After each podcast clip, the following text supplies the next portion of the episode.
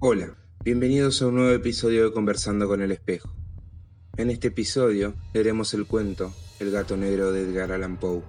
Quiero dejar aclarado antes de empezar que todo lo expresado en este episodio puede ser constatado en las fuentes que dejo en la descripción. Pónganse cómodos, utilicen auriculares de ser posible y disfruten del relato. No espero ni pido que alguien crea en el extraño, aunque simple relato que me dispongo a escribir. Loco estaría si lo esperara, cuando mis sentidos rechazan su propia evidencia. No estoy loco, y sé muy bien que esto no es un sueño.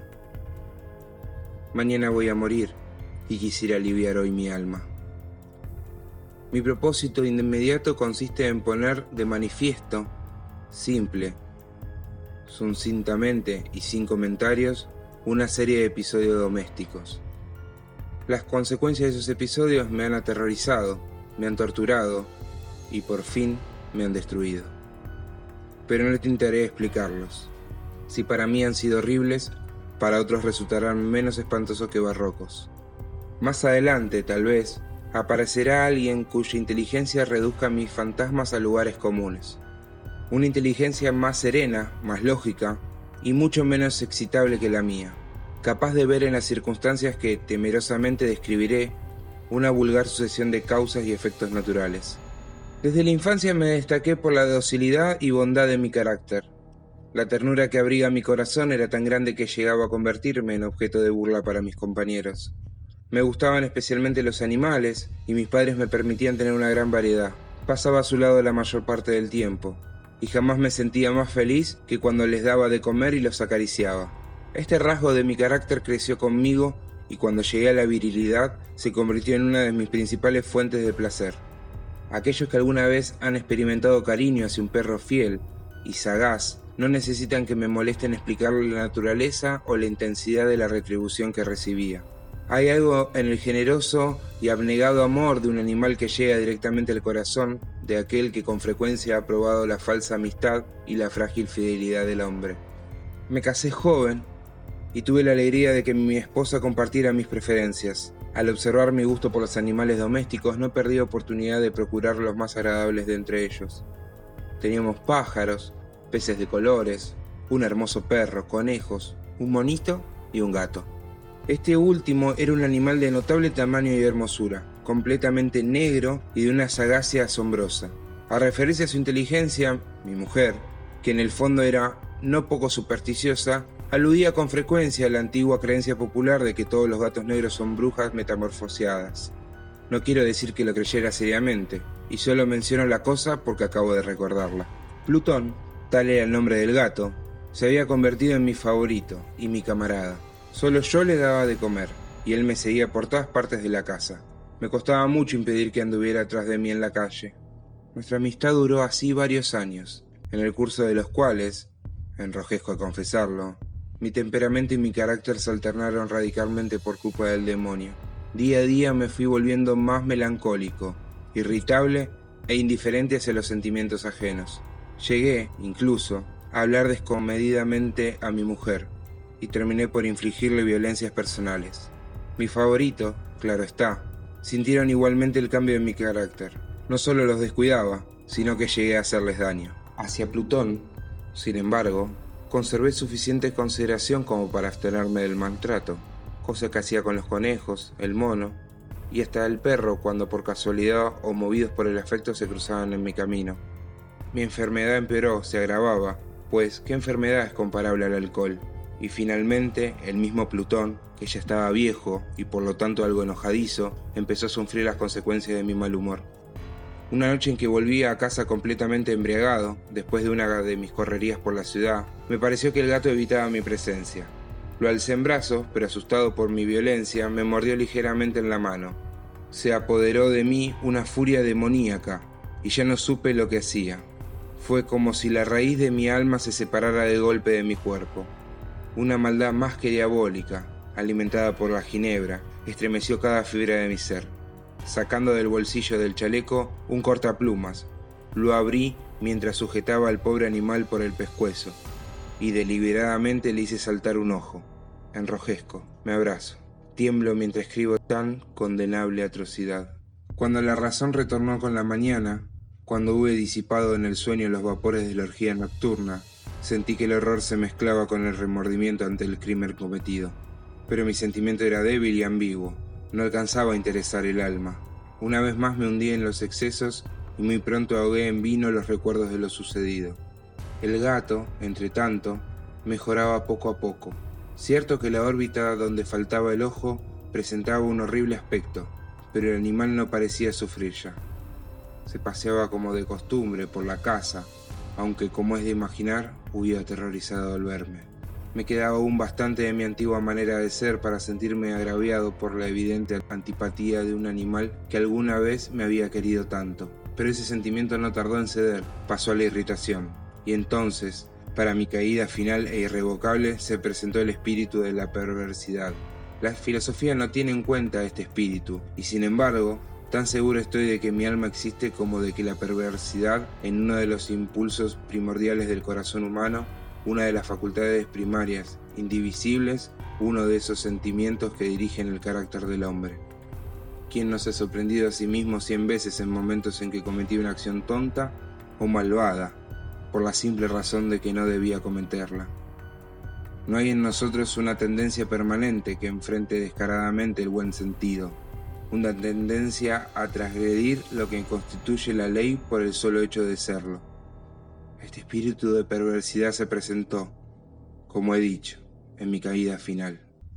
El insondable anhelo que tenía mi alma de vejarse a sí misma, de violentar su propia naturaleza, de hacer mal por el mal mismo, me incitó a continuar y finalmente a consumar el suplicio que había infligido a la inocente bestia.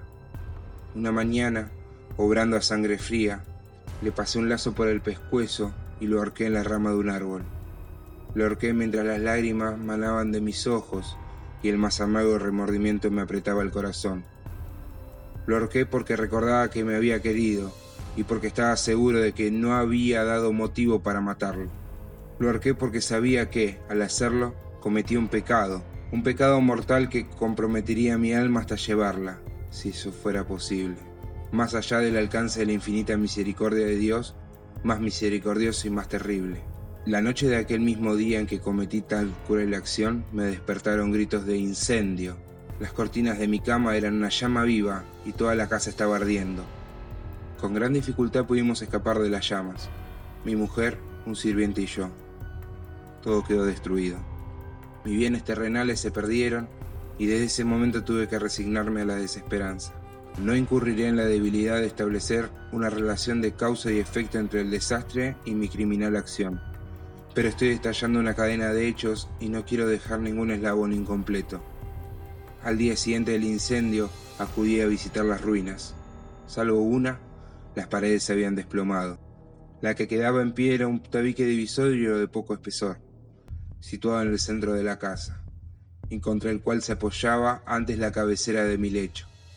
Aquel había quedado a salvo de la acción del fuego, cosa que atribuí a su reciente aplicación. Una densa muchedumbre se había reunido frente a la pared y varias personas parecían examinar parte de la misma con gran atención y detalle. Las palabras extraño, curioso y otras similares excitaron mi curiosidad.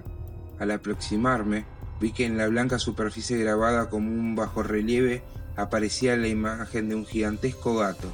El contorno tenía una nitidez verdaderamente maravillosa. Había una soga alrededor del pescuezo del animal. Al descubrir esta aparición, ya que no podía considerarla otra cosa, me sentí dominado por el asombro y el terror, pero la reflexión vino luego en mi ayuda. Recordé que había ahorcado al gato en un jardín contiguo a la casa, al producirse la alarma de incendio, la multitud había invadido inmediatamente el jardín. Alguien debió de cortar la soga y tirar al gato en mi habitación por la ventana abierta. Sin duda, habían tratado de despertarme de esa forma. Probablemente, la caída de las paredes comprimió a la víctima de mi crueldad contra el enlucido recién aplicado, cuya cal, junta con la acción de las llamas y el amoníaco del cadáver, produjo la imagen que acababa de ver. Si bien en esta forma quedó satisfecha mi razón, ya que no mi conciencia, sobre el extraño episodio, lo ocurrido impresionó profundamente mi imaginación. Durante muchos meses no pude liberarme del fantasma del gato, y en todo ese tiempo dominó mi espíritu un sentimiento informe que se parecía, sin serlo, el remordimiento. Llegué al punto de lamentar la pérdida del animal y buscar, en los viles antros que habitualmente frecuentaba, algún otro de la misma especie y apariencia que pudiera ocupar su lugar. Una noche, en que borracho a medias me hallaba en una taberna más que infame, reclamó mi atención algo negro posado sobre uno de los enormes toneles de ginebra que constituían el principal moblaje del lugar.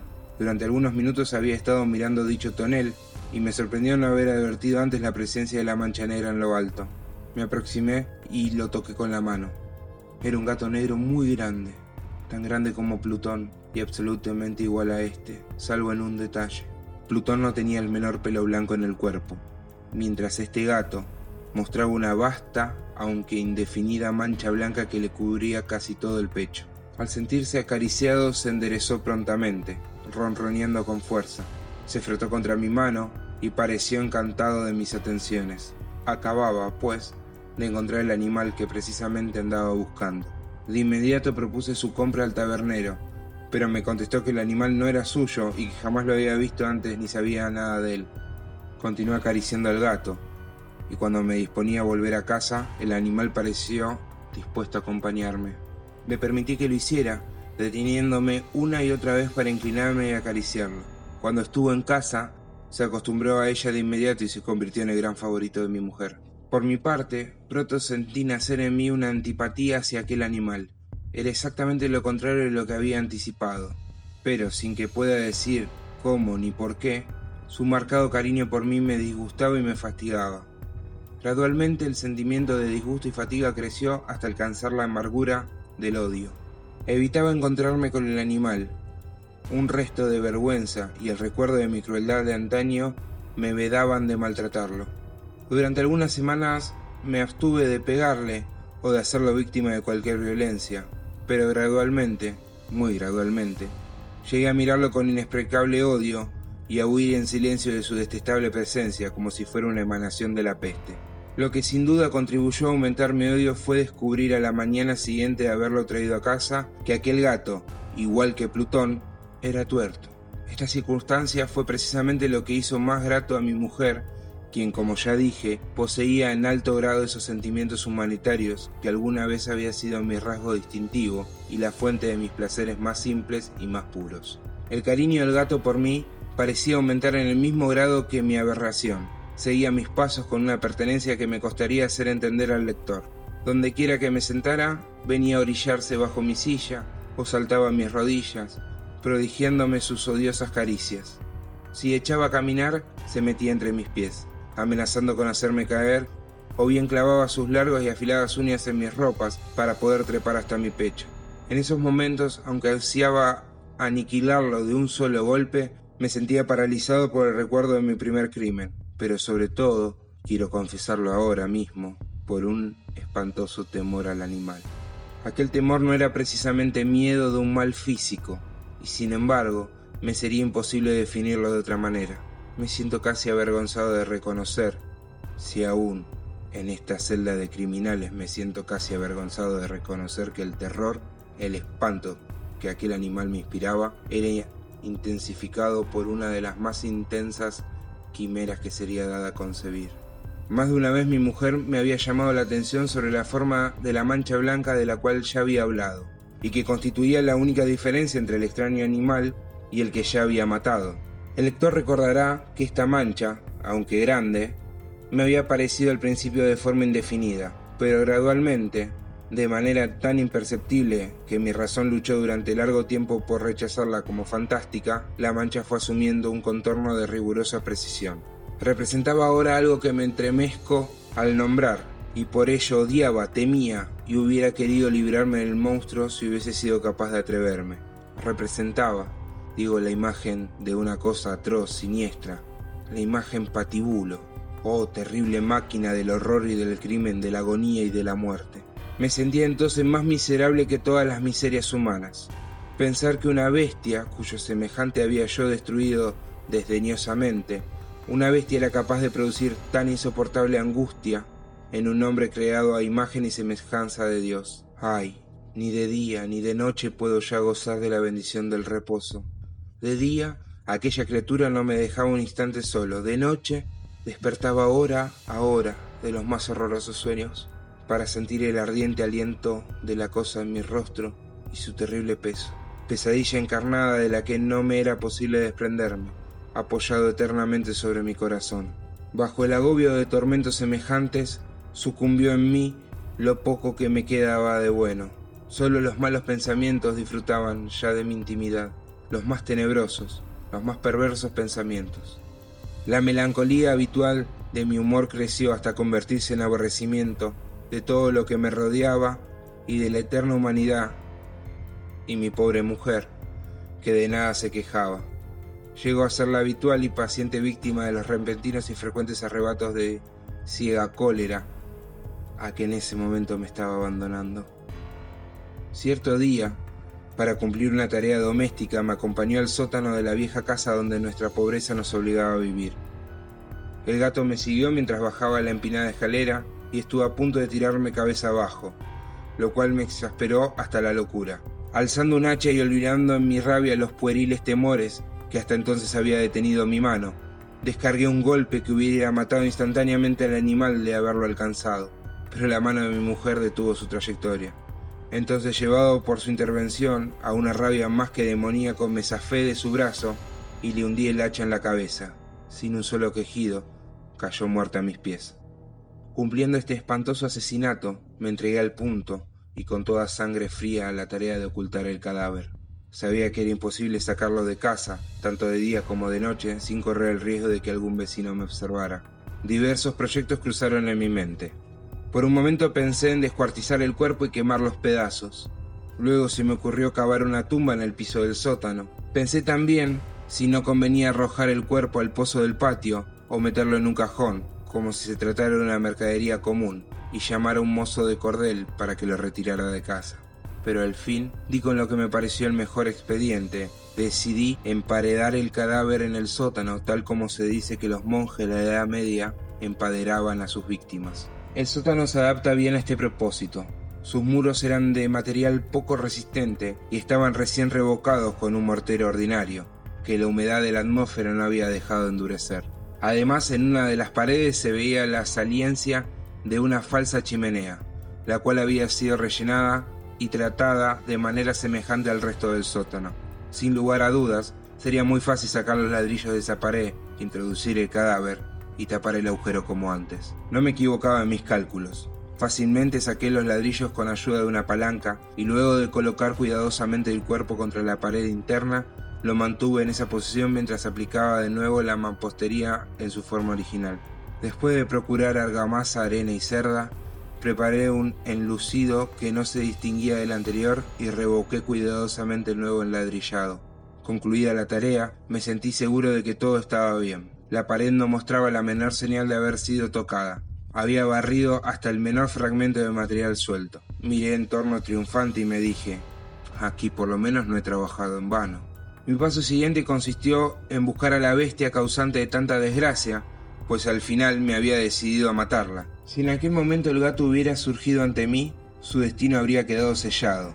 Pero por lo visto, el astuto animal, alarmado por la violencia de mi primer acceso de cólera, se cuidaba de aparecer mientras no cambiara mi humor. Imposible describir o imaginar el profundo, el maravilloso alivio que la ausencia de la detestable criatura trajo a mi pecho.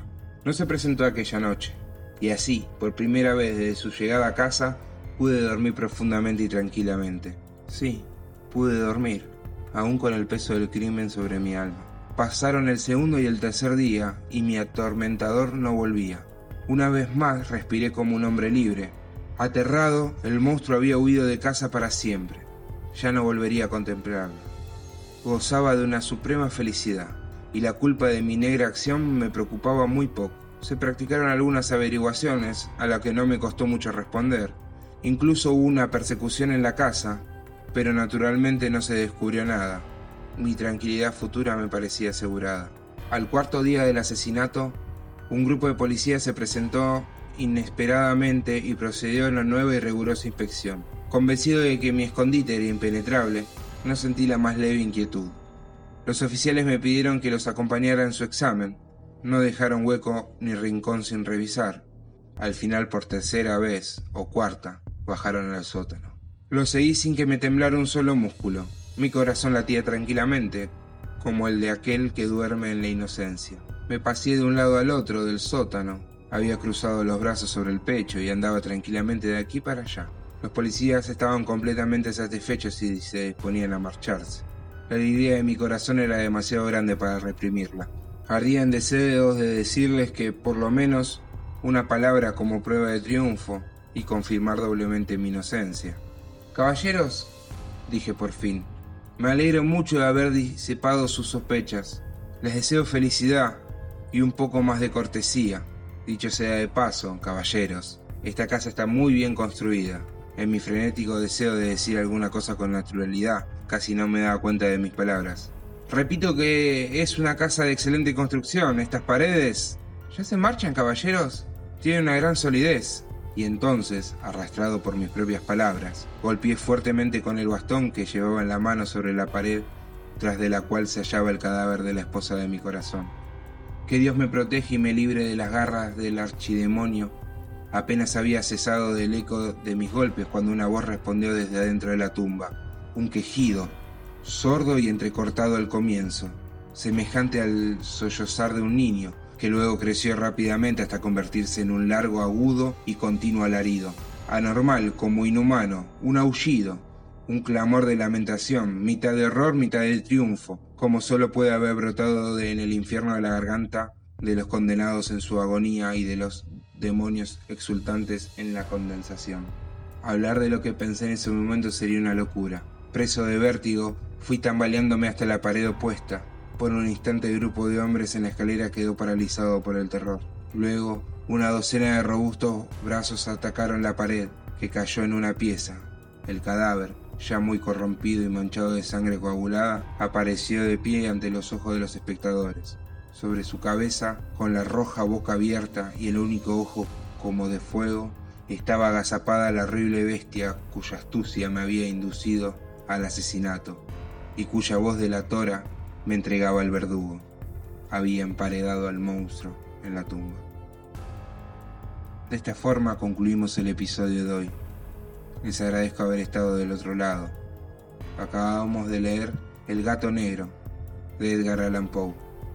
Si les gustó este relato, no olviden encontrarnos en el próximo, los miércoles y sábados por la noche. Muchas gracias.